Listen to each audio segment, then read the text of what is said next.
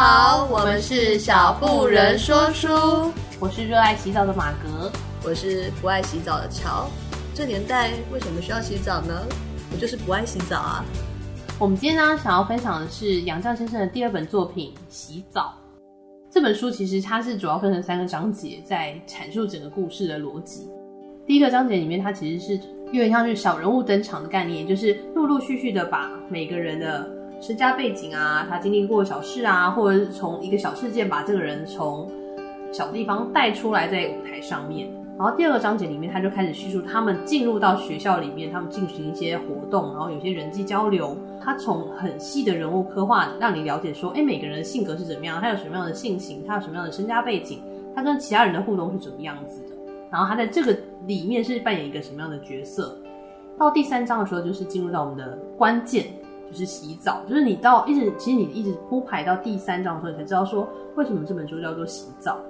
他其实是透过洗澡这个名词去表达那时候在文化大革命的时候，他们有些割割尾巴啊，或者是除烂疮之类的这种三反情节，去把一些旧思想或者是旧的理念或者是旧的人事物把它革除掉。所以他透过洗澡这个词，有点像美化它吧。他就说，哎，很像人洗过澡之后他就干净了，他就进入到一个新时代，或者是进入到一个新的思想里面。印象很深刻，就是他有个章节是这样写的，他说。范凡做了一个十分诚恳的动员报告，他大致是这样说的：新中国把旧知识分子全包下来了，指望他们认真改造自我，努力为人民做出贡献。可是大家起看这一两年的成绩吧，大概每个人都会感到内心惭愧的。质量不高，数量不多，错误却不少。这都是因为旧社会遗留下来的封建思想和资产阶级思想，使我们背负沉重的包袱，束缚了我们的生产力。以至于不能充分发挥运用，为当前的需要努力。大家只是散乱地在原地踏步。我们一定要抛弃我们背负的包袱，轻装前行。要抛掉包袱，最好是解开看看，究竟里面是什么宝贝，还是什么肮脏的东西？有些同志的旧思想、旧意识根深蒂固，并不像身上背着一个包袱，放下就能扔掉，而是皮肤上成年积累的泥垢。不用水着实擦洗不会脱掉，或者竟是肉上的烂疮，或者是暗藏着尾巴。如果不动手术，烂疮挖不掉，尾巴也脱不下来。我们第一得不怕丑，把肮脏的、见不得人的部分暴露出来；第二得不怕痛，把这些部分擦洗干净，或挖掉，以致割掉。这是完全必要的。可是要做到这一点，首先得本人自觉自愿。改造自我是个人对社会的负责，旁人不能加诸于他。本人要有觉悟，要有要求，群众才能从旁协助。如果他不自觉、不自愿，捂着自己的烂疮，那么旁人尽管闻到他的臭味儿，也无法为他治疗。所以每个人得先端正态度，态度端正了，旁人才能帮他洗污纳垢，切除或挖掉腐烂、肮脏或见不忍人的部分。这个段落就是在他们的第三部分，在谈洗澡的这件事情。一直到这个地方，我们才知道说，为什么他这本书要命名为洗澡。然后他前面会铺排这么多小人物登场的原因，都是因为他们要在他的性格里面，或他他经历的那些事物里面，去为他洗澡，就是洗除掉他他背负的那些。可能在文化大革命时代认为是错误的思想或错误的理念，比如说崇洋媚外啊，或者是迂腐啊，或者是好色，对，好色啊，就是食色性也嘛，就是他就会觉得大家背负的那些东西一直走到今天，然后他们要他开诚布公的把自己袒露出来，然后在群众面前去揭露自己曾经做了什么错事啊，我的思想上面有什么污浊啊，痛哭流涕等等，就是其实他们每个人会呈现很多不同面相，像有些人。因为他根本就不知道怎么去自己，他甚至想要自杀。应该说，在文化大革命那个年代里面，其实很多人应该就觉得这个过程是非常的荒谬的吧？因为他觉得他自己真的没有什么做错，这就是他的一个价值观里面的事情。但是他们却要叫他抛下他原本所相信、所依存的那个概念，所以他会变成一个很真的不知道自己为什么会被攻击，为什么这样子是不对的，或者是他们会甚至会找一些根本不属于他的错误，希望他去背负。在那个过程中，应该是真的有很多人是受不了，所以他们选择就走上绝路。我觉得这本书让我印象深刻，其实是在前面，觉得人物登场那个部分跟描写，就是杨绛先生他透过很细微的一些呃人物描写，去带到整个学校里面发生的故事，然后这些人怎么互动，或者是他们怎么组成一个团体，或者他们在私底下怎么去互相接伤疤，或者是好像不算是一个学校吧？是算是学校吗？他在文学研究，对，他是在学校里面的一个研究社啦，然后做一些比如说呃像是文学的编撰啊，或者是一些思想的考究啊，我觉得是这种很像是专题性研究的概念。但是我觉得他其实那个架构应该是个虚的。看不太出来他们实际上做了什么，他们大部分都在搞一些人，搞一些事。它其实是叫做国学专修社啦，嗯，然后它里面就是除了研究国学，然后它会研究一些马克思思想啊，或者是俄罗斯文学啊之类的，就是他们会分成很多国家学派，然后去研究那些共产主义的概念。我觉得最好笑的是，我每次都觉得他们好像一天到晚在聚会，然后一天到晚在聚会，好像也没有 什么生产，对，没有什么生产，就是他们彼此之间有派系啊，之间有彼此看不爽的事情啊，然后彼此之间针锋相对啊，或者是彼此互较高低之类的那种状况，是你在里面看到比较多的。你真的搞不太清楚他们实际上做了什么。没错，它其实里面主要有四个，算四个大佬吧，就是于南，然后马任之、傅京。马任之跟傅金是一个是社长，一个是副社长，他们两个比较没有参与到其中啦。然后主要是于南、许彦成、许彦成跟杜丽玲两对夫妻，然后还有朱千里，然后跟施妮娜这四个人，主要是代表四个有点像是不同学派的大佬，然后他们会下面会带着研究生那种概念。然后下面的研究生就是陈善宝、罗厚、江敏，然后还有本来的社长的女儿吧，嗯，姚福。所以总共是这四个研究生跟着四个有点像大佬，让他们做一些不同系统性的研究。从里面的描述就会觉得说，哎、其实他们每一个大佬里面各自有一些不为人知的小秘密。比如说于南，于南他就是跟一个比较传统的太太结婚，叫做婉英。然后他就一直嫌弃自己的太太三五时就想要外遇，时时刻刻都在寻觅哪里有就是新的妹子啊，可以跟他勾搭这样子。而且其实《洗澡》这本书一开始是从于南切入，大家一开始还以为他是男主角。然后我觉得，我觉得最好笑的事情是，因为他一开始只有于南他想要休妻去勾搭别人的这个段落切入的时候，我一开始以为《洗澡》是一本爱情小说，他就是要讲 巨大误会，就是婚姻中的荒谬或爱情中的荒谬。带有一种讽刺感的去谈民国时期的那种介于自由恋爱与那种传统派婚姻之间的那种夹缝中的那种知识分子的情怀吗？应该是说他同时想要追求自由，但他又舍弃不掉那个太太对他的好，因为太太也会柴米油盐酱醋茶啊，随时帮他打点好啊。所以其实我觉得于南他是一个蛮矛盾的人，因为他太太婉英其实是很贤惠，然后在家里把家里顾得很好啊，所以他等于离不开这个太太。但他同时又想追求一些新鲜感的女子，这样子 真的是很不行哎。对、啊，我觉得在这个年代人看起来真的不行哦。我直接念那个段子好，因为我觉得杨绛先生他的那个文笔真的是，他会用很简短、很轻快的语句，就会让你非常明显的知道这个人的个性。于南呢，有一点难言之苦，他的夫人婉英实在太贤惠了，他凭什么也没有理由和他离婚。他实在也不想离，因为他离开了婉英，生活上诸多不便，简直像吃奶的娃离开了奶妈。可是世风不古，这个年头儿还兴得一妻一妾吗？即使心得，胡小姐又怎么肯做妾呢？即使婉英愿意大做小，胡小姐也绝不肯相容啊！胡小姐选中她做丈夫，是要她做个由她独占的丈夫。对，就是你光听这段你就知道于南是一个多么垃圾的角色，在我们这个年代的女性看来，真的是完全不行。而且你在后面的开始进行国学研究的时候，他就会呈现说，就他没什么中心思想，然后又一直想要依附着大咖，比如说他可能去跟副经啊，或者是就是社长或副社长，他们就是勾搭，然后谄媚他们，然后他自己没什么中心思想，他们讲的是错的，他还是不断的乱拍马屁，就觉得太荒谬了吧？就是比如说他把小说讲成散文，他都会哦，原来这散文这么好啊，但是一篇小说啊，黑人问号，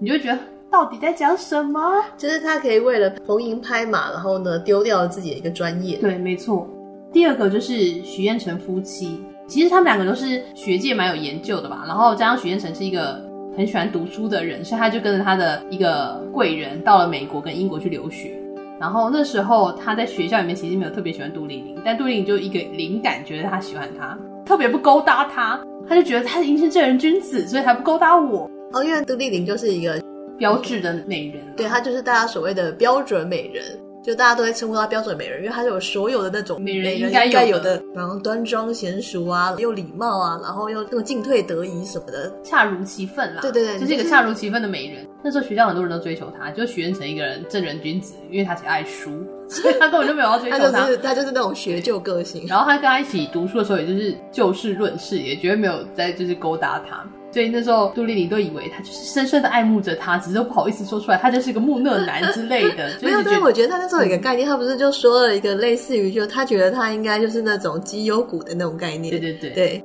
他现在虽然看起来好像没有什么特别的特色，但是他以后一定会有所成就。基于这个相信，然后后来反正杜丽玲就跟他告白了，就算是一个在一个正确的时间上遇到了不一定正确的人吧，就是他们觉得好像哎彼此好像没什么讨厌，不然就在一起好了。其实那时候许愿成也不知道什么叫做爱情，他其实就喜欢书而已。加上杜丽颖其实也是算同侪里面佼佼者的女性，然后他们就凑成了一对。生下了孩子，然后他们还一起去旅美啊、旅英之类的。回到中国之后，他们又一起到这个研究社里面做研究。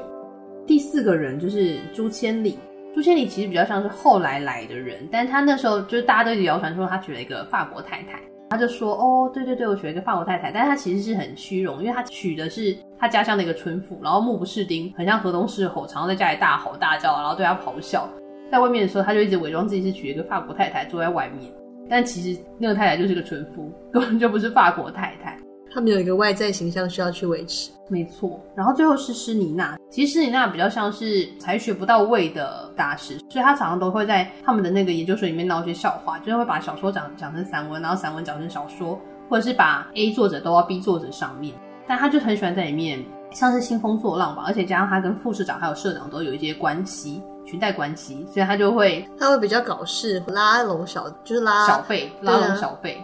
然后或者是感觉好像比较会喜欢搞小团体的那种类型的角色，没错。而且他见不得别人好，然后比如说他后面还做了一件事情，就是其中一个研究员姚福，就是他写了一篇文章，他就就是觉得，哎，怎么可以？只有他有发表这文章，然后就想要对他大肆批斗，然后甚至就是兴起了一个批斗的活动，然后在他背后找找了很多人，搞了一些小动作，也是一件蛮烦的事情。整体印象让我觉得蛮深刻的是，因为在国学专修社里面，他们本来的建立者是姚简，就是姚福的爸爸。然后姚简他在某一年的时候忽然中风，然后就过世了，忽然倒下过世。然后他的太太也是因此跟着他，就是有点忽然重病吧，然后也需要急救。所以那时候他的女儿就姚福，其实是在这个学养上面长大的女孩子，她其实蛮有学士背景的，而且她又握有他爸后来留下来那些书库的书。的算是他的一个非常大资本的财产，可是因为他那时候就是急于要照顾他妈妈，所以他就休学，他没有完成学业。然后那时候他本来有个未婚夫，但是未婚夫其实第一个他想要去外国留学，然后第二个他想要赶快跟他完婚，然后一起去外国。但那时候他们两个就产生一些思想上的冲突。第一个就是他想要留下来照顾妈妈，就是女主角想要，我觉得应该算女主角吧，姚福，他想要留下来照顾妈妈，然后他就没办法跟他未婚夫一起出国。未婚夫就有些行为不检的地方，就很想要对他毛手毛脚啊，想要有一些逾矩的行动，然后他就觉得这跟我想的不一样啊。后来他们就是分开了，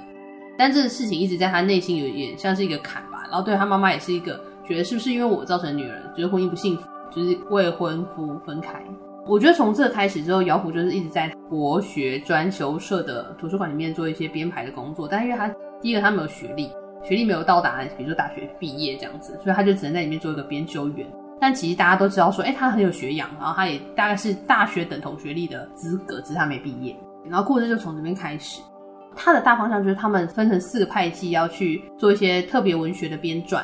但其实整体来说，大家都在偷懒啊，三不五时开会啊，没有文学产出啊，然后只有姚福一个人，每天在搞派系斗争、啊。对对对。然后姚福是跟许愿成跟杜丽玲夫妇他们组成一个 team，然后里面还有一个叫江敏的女生，但那个江敏的女生呢，她又想要学俄文。应该说她比较想要站在人比较多、好像比较有势力的地方，所以她就故意去学俄文，然后想要。加上他有点小聪明，就是他有一些语言长才，所以他就觉得，哎、欸，我应该可以在这边展现自己的头角吧，所以他就又不想跟许彦成这一组在一起，然后他就跑去别组，就是厮混这样子。因为许愿成他们那组就真的是搞学问的，非常无聊，就真的一板一眼啊。然后因为许愿成他夫妇不是留美又留英吗？所以他们就是其实有蛮深的学养可以教给这些小辈。其实只有姚福一个人真的很认真在做学问，然后全部人都一直在开会，不知道在干嘛。虚度光阴，对，虚度光阴，每天都就你就会觉得他的故事就一直在流转，但是就没有人产出是是不是成效？我觉得这也是一个讽刺啊，就是好像常常会有那种你办了一个社团或者办了一个什么团体，就啥事都没干，然后大家每天在开会，但是也没有结论，然后也没产出，一直在开会，然后好像好像有在做什么事情，但是其实什么都没有。可是我觉得蛮特别，就是因为姚福他就是真的很有学识背景，他做了很多研究，然后那时候让许愿成注意到这个女孩子，在图书馆也有些相识，然后对她的一些记录啊，或者是她的一些编撰方式跟整理书的逻辑等等都很有印象，所以他就开始跟她攀谈，然后有些认识。虽然他们好像不特别有很多语言上的交流，但他们就常常就是眼神空中相会啊，或者是在会议的时候会互相使眼色，而且他还加入了同一个组去做研究。就是感觉也是有一点小小的隐隐约约的暧昧吧。一开始的时候是因为施妮娜他们想要霸占他的书吧，然后许愿成去陪他把那个书整理整理，所以他们有一阵子比较常互动。我觉得那时候他们其实就是关系变得比较要好。他帮他整理书，然后他就发现他的书柜很整齐，然后那时候他也没有，他就问他妈妈说：“哎，我房间谁来过吗？”他就说是许先生，然后他就说：“哦。”然后他就假装整理了两天书，才把那些纸箱拿出去丢掉。其实那书许先生早早就帮他整理好了，因为那应该是说他爸爸留下一堆书，然后他们就是不想要被就是专修社的那些人，因为他们也知道他们就是参差不齐嘛，就是猪狗马羊都有，所以他们就想那些让那些人全部把书霸占，所以他们把一些他们想要留下来的古本或是孤本留下来，然后其他的他们就捐给大型的图书馆做运用。然后那时候许先生帮了很多大忙。几箱就是他们自己想要留下来的孤本，就是搬到了就是姚福的房间里面，但那时候他都还没空整理。然后就有一天他进到他的那个小有点像小仓库或小房间的时候，发现那书都被整理好了，所以才知道是许先生帮他整理。他就觉得哦，心里有点暖暖的吧，类似那种感觉。反正事情的发生是因为他们一直越走越近，然后加上做研究的时候，许先生常常来他们家哦，还有发生一个小插曲。他们夫妇其实有个小孩，但是那小孩是他的妈妈，就是许先生的妈妈在带。然后那时候他来的时候，他们就想说，哎，可以让他学钢琴，可能性格比较稳定。刚好姚福家里有一架钢琴，许先生他们家有一套有点像是唱片机，所以他们两个就互换了。就说，哎，他他就会把唱片机互换，然后那个钢琴在家里可以给小孩弹，这样其他一点都不会弹，她就是一个粗野女孩。因为唱片机放在那个姚福家之后，他就常会借故来家里听唱片，跟姚太太聊聊天这样的状态，然后来到他家，然后他也会在他的书房里面帮他做一些书的笔记啊，或者是帮他夹一些小纸张啊、提醒的字眼之类的，就是他们就是关系越来越接近，然后一直到有一个周四，许先生跟杜先生就是他们夫妻嘛，就是他们两个去爬香山。因为杜丽玲就是身材微微的比较丰腴一点点，所以他们爬到半途的时候就没办法再往上爬。然后许先生说：“哎、我们不不往上爬，爬到顶端可以看到更美的风景。”杜先生说：“我不行了，不行了。”然后后来他们就下山，回来的时候他们就就是许先生刚好在研究室里面遇到了姚福，就跟他谈到说他们去爬香山的事情。然后姚福就觉得很有兴致，他就说：“哦，我之前也曾经去过香山，然后爬到上面的时候可以看到什么样的风景，觉得也是一个兴头。”然后许先生就跟他说：“还是我们明天就去爬香山。”他们就两个人都借故，就是一个说哎、要去找朋友，一个说什么要去帮妈妈买人参之类的，约好要去搭车。就到了搭车的点的时候，许先生就出现了，就跟他说：“我今天还是没办法跟你去香山。”那时候其实姚福就是一股眼泪，他因为他其实内心怀着一种他好像真的开始有点喜欢这个男人，可是他其实还不太了解那个情愫，加上其实他们约好了，他觉得有点被打击，然后他就说没事，他们就分开了嘛。但姚福还是一个人去搭了车。但许先生看他没有回来，他就。跟着他也搭了车，所以他们两个就一前一后，就是从前门上车，然后一个从后门上车，就跟着那个女孩子一直到了香山的那个地方。就下山之后，许先生本来想要在有点像搭讪姚福吧，或跟他解释，就是说为什么不不一起去游香山这件事情，但他又突然找不到姚福了，找了一会儿，然后他就回来。然后姚福是因为他下车的时候他看到许先生，但他又不想跟他纠缠，所以他就又坐车回来了。反正他们两个就是这样错过了这件事情，本来也没什么，因为他们也真没干嘛。却被另外两个人，于南的女儿跟他的学生两个人在路上碰到了，而且他们就是就是陈善宝，他们两个碰到了，然后他就说那个人就是那个啊姚福啊，另外那个就是许先生，反正他们就是慧眼识珠，没有乱用吗？乱用词，其实他们就是看到，但他们也没很认真的看，就只是说，哎，那个形象就是他们，所以他们就在于南甲里面就讲了这件事情，却被那个江敏自视对对爱搞事的人，自视甚高的孩子。我觉得杨绛他最厉害，就是他那就是用很短的字句就可以描写出一个人的性格。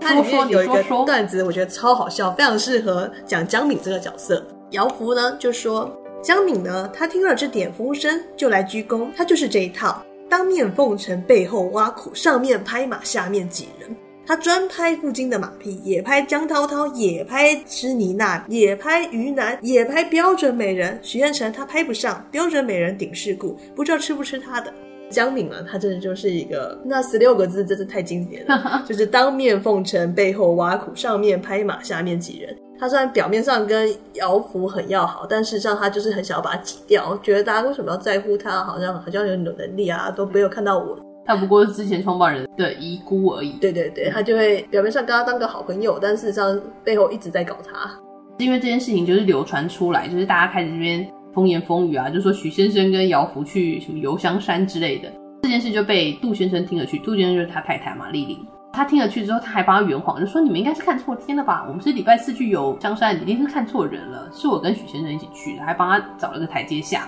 标准美人就标准美人，但这件事情其实在他身心里面其实是一个很大的禁忌吧，跟坎。回到家之后，杜丽玲就跟就是许愿成有一段对话，我觉得就是让我们也是印象很深刻。对，对我来说啦，我个人在看这一部的时候，我是就是他虽然主题是洗澡，而且他也是很认真想要讲洗澡这个主题，但是对我来说就很像在谈那种婚姻与恋爱的一些情感面的东西，可能让我印象比较深刻。其中，我对杜丽玲这个角色觉得她非常的可惜跟难过，而且我觉得她个性跟我真的很像，所以我当时看的时候，我就非常的感同身受，然后含着一把眼泪。许愿成跟那个姚福当时虽然没有真的一起游了香山，但是被传了这件事情之后，他其实我觉得杜丽玲她有发现，他们两个有一点不一样的感受。嗯，杜丽玲她其实也不是一个，她就是一个聪明的女人，所以她其实从他们平常那个什么，比方说大家签到表啊，或者是他们在那开会的时候有一些眉眼的交流的时候，她其实已经感觉到有点不对劲了。谣言空中相会，对，然后这个谣言又是风风雨雨的被传的一个风生水起，然后大家每个人都在讨论的情况下，那就真的有点过不去了。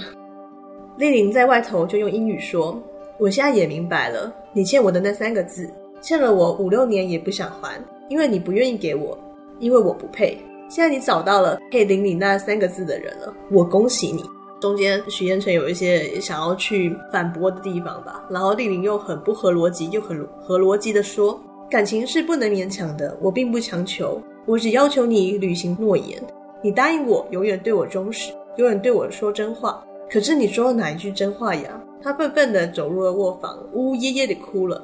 彦成最怕女人哭，像姚福那样悄悄地流泪，悄悄地抹掉，会使他很感动。可是用眼泪做武器，就使他非常反感。又这是他妈妈的惯技，他迟疑了一下，还是耐着性子跟进卧房，悄悄地说：“丽玲，你知道李妈在外面说的话吗？先生太太说外国话就是吵架。”丽玲在旁边呜咽，冷笑一声说：“你倒也怕人家说闲话。”一部分就是提到他们就是外面都喜欢传到八卦，就是他们两个都喜欢用外语吵架这件事情。然后另外一部分就是他们虽然当时也是可能就觉得对方是一个适合的对象，所以就结婚了。我觉得许愿成可能自己真的也是搞不太清楚感情或恋爱是怎么一回事，却在这种很不对的时间点遇上了一个适合他的人，或是他可能心仪的对象的时候，你已经在婚姻里面了，连小孩都有了。现在这个情况，他也不是真的要出轨，因为毕竟他当时也真的没有跟他去游香山，人有一种难为与矛盾就在这里展现出来。杨绛真的在这个感情面，包括我觉得丽玲讲的那句“我恭喜你”的时候，真的是非常的深刻。反正后来他们有个段落，就是许彦辰妈妈生病，所以他们回去，然后又回来的时候，他就很久没看到姚福嘛，然后他就跑去找他，然后他们就是在房间里面有个深度的对话。这也就算了，刚好杜丽颖又来姚福家，然后他就撞见他们两个正在深度对谈，他就觉得怎么会这样子？但那个时候他们两个都是正常表情哦，也不是怪怪的。然后回到家之后，他就觉得很生气。丽玲觉得燕城欠她一番交代，但那一句“我对不起你”就把这一切岂有此理的事都盖过了吗？他不忠不用说，连老实都说不上了。他等了一天，第二天他还是没事人一般。燕城却觉得他跟姚福很对得起杜丽玲。姚福曾跟他说：“我们走一步看一步，一步都不准走错，走完一步就不准退缩脚步，这都是决定的了。”燕城完全同意，他们一步一步理论，一点一点决定。虽然当时他的脸靠在他的膝上，他的手搭在他的肩上，那不过是两人同心，一起抉择未来道路。反正后来杜丽实在受不了啊，他就觉得很神奇，他就说昨天的事情太突兀了。他很不客气地问他到底是你的什么？你是什么意思？彦成瞪着眼，我说你们是什么样的关系？他凭什么身份对我说那种莫名其妙的话？彦成想了想，我向他求婚，他劝我不要离婚，我不用他的恩赐。丽玲也忍着气，彦臣急切地注视着他，等着他的下一句。可是丽玲并不说宁愿离婚，只干笑着说：“我向你求婚的时候，也没有像他那样跌。”燕城赶紧说：“因为他在拒绝我，不忍太伤我的心。拒绝你的人总比求你的人好啊。”丽玲强忍着泪，簌簌地掉了下来。燕城不敢说姚福并不是不愿意嫁他而拒绝他。他看着丽玲流下泪，心上也不好受。他默默走进他的狗窝，一边琢磨着“我不用他的恩赐”这句话的含义。他是表示他能借外力来挟持他吗？不过他又想到，这或许是他灰心绝望而又感到无所依傍的赌气话，心上又觉得抱歉。整本书除了洗澡那个段落，就是因为他们每个人会做自我揭露，然后你会觉得跟前面的段落很呼应之外，杜丽玲、徐彦臣跟姚福这三个人的关系，其实我觉得蛮像主线的吧。因为他们三个人体现了完全不一样的爱情观、婚姻观跟信念价值的状态，然后就会忍不住沉浸其中，然后又很入戏。对我来说，我很入戏。对我来说，我有点把它当成爱情小说看，我很抱歉，对不起杨绛先生。我觉得杨绛先生也很可爱，因为他也是因为这个小故事之后，他很怕别人误解了他们这段关系，所以他又写了从洗澡这件事情结束之后，因为他们后面有一点大头门被洗完澡之后，他们又被重新安插了工作。然后到新的单位去报到，就是这个故事就戛然而止了。我觉得杨绛先生很可爱，他可能怕大家误会了他们这段可能很单纯的关系，所以他就从洗澡写了洗澡之后。我们有机会会再谈这样子，就是请继续 follow 我们。我们也很期待，就是后面可以分享究竟他们错综复杂的故事怎么继续。杨绛先生他的笔法真的很好，怎么说？因为以前我们之所以会认识杨杨绛，是因为钱钟书的缘故。但是我前阵子就是读了钱钟书的《围城》，哦，我们之后有机会会谈这本，因为现在卡在马格那里。我是先读了杨绛先生的《洗澡》，我才读了钱钟书的《围城》。我真是不明白《围城》红的理由在哪里，因为《洗澡》真的比它好看太多了。《洗澡》是一本很好看也很容易看的书，可是我也觉得可能是这本书是杨绛很晚年的时候写作的作品，所以他的一九八零年代，对对，更洗练。